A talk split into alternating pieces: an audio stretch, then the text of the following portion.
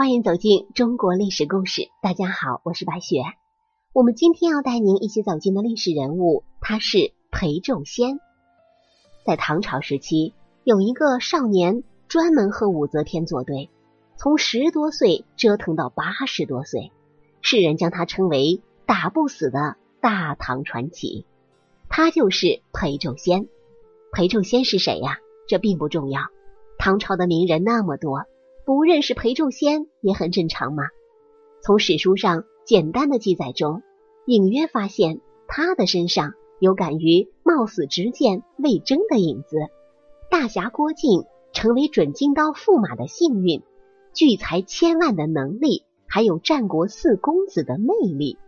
这样的一个人就值得细细琢磨了。唐朝裴家是一个名门世家，仅在唐朝一朝就出了五十九位宰相、五十九位大将军，还有数不清的王公侯爵、皇妃、皇后、驸马和状元。裴仲仙是唐代宰相裴炎的侄子，十一岁的时候就担任太仆寺丞一职了，年少有为，后。官至工部尚书，在裴家的子孙中，裴仲仙不是混得最好的一个，可是他却成为了整个大唐的传奇。裴炎身居相位，却因为支持李唐、反对立武士七庙而得罪了武则天，最后被武则天扣上谋反的罪名处斩，还被抄没了家产。在临死之前，裴炎对几个兄弟说：“你们能做官。”都是靠自己的能力，我丝毫没有帮上什么，如今却因为我惨遭流放。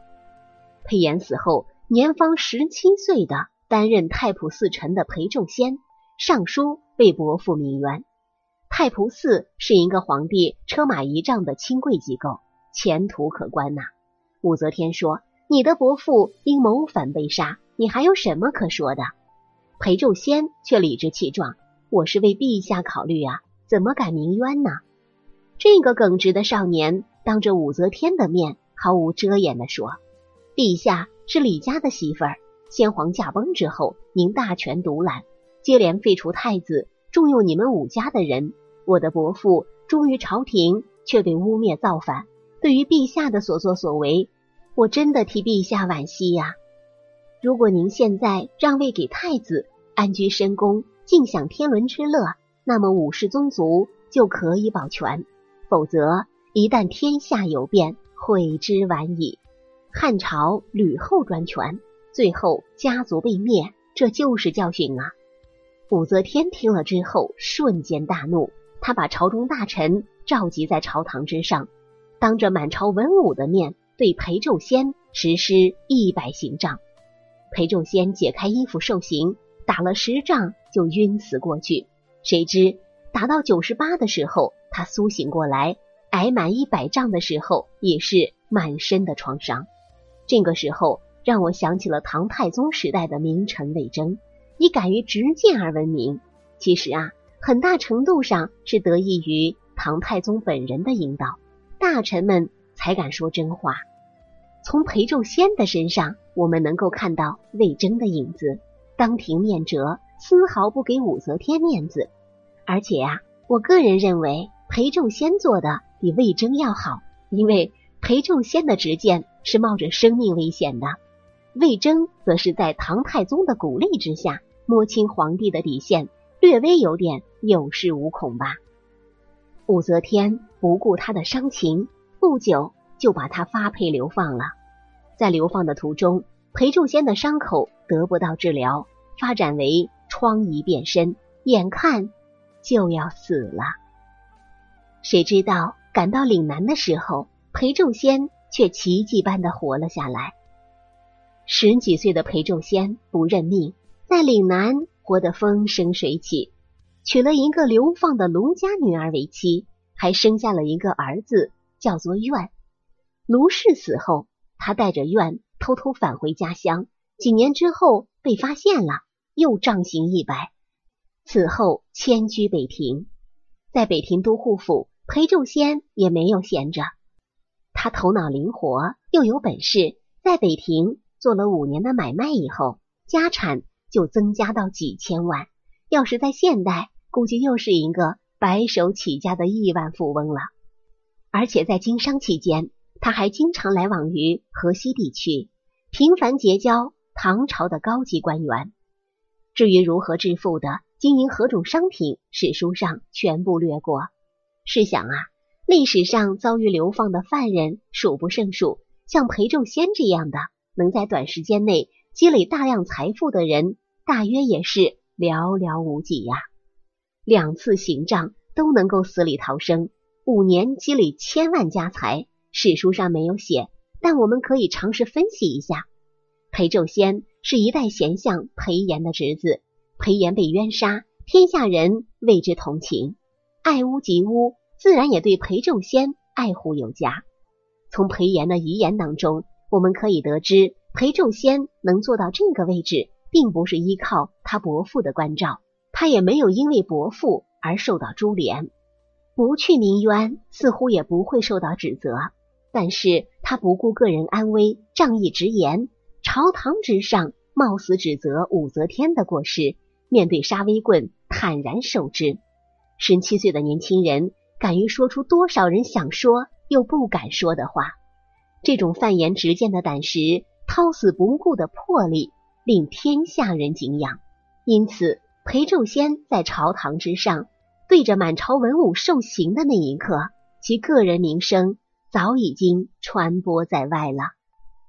而且两次一百大板都没有死去，一方面说明裴仲仙的身体素质肯定是不错。如果只是一个文弱书生，恐怕早就毙命帐下了。另一方面，在普遍认同鬼神理念的古代。也会给人增添一些神秘色彩。最重要的是，裴仲仙是一个头脑灵活、很有智慧的人。别看在朝堂之上认死理、拼死劝谏武则天，但如果没有一点头脑，岂能越狱成功？又岂能二进宫之后，短短五年身家千万？在《射雕英雄传》当中，郭靖和母亲李萍是以南宋流浪者的身份。寄居蒙古部落中，郭靖因为待人真诚，得到成吉思汗的赏识。虽然最终没有取得华筝公主，但金刀驸马的身份得到了蒙古部落的认可。裴仲仙流放到北庭之后，也有着郭靖类似的经历。当时北庭都护府有大量的部落居住在这里，他们都是投降唐朝的胡人，并且由他们的可汗管理着。裴仲仙虽然有钱，但终究是一个流放犯人的身份，但偏偏被可汗看中。大约是听说裴仲仙的事迹，又觉得这个人任性豪侠，因此对他也是礼遇有加，并且把自己唯一的女儿许嫁给他，还赠送他们大量的黄金和无数的牛羊。流放犯人华丽转身，升级为草原上的金刀驸马。只是，即使拥有这样的身份，拥有千万的家财，他多年来一直没有忘记为伯父平反的事情，也一直关注着朝廷的动向。在当了驸马之后，裴仲仙就利用部落的势力收养了几千门客，他的门客遍布天下，朝廷一有动静，他几天后就会知道。当时有个叫李晴树的官员。告诉武则天一个谶语，谶语的意思就是说将要应验的预言预兆，这是一种迷信，说是伐吴者流，流也就是流放的流，建议杀掉流放的几万人。武则天同意了，并秘密派出十个特使执行杀人行动。裴仲仙收到了这个消息，带着数百人，拉着无数财宝，准备提前逃到部落里去避难。可人算不如天算，他们迷路了，一整夜也没有跑多远。他们担心追兵会追上来，只好夺路乱跑。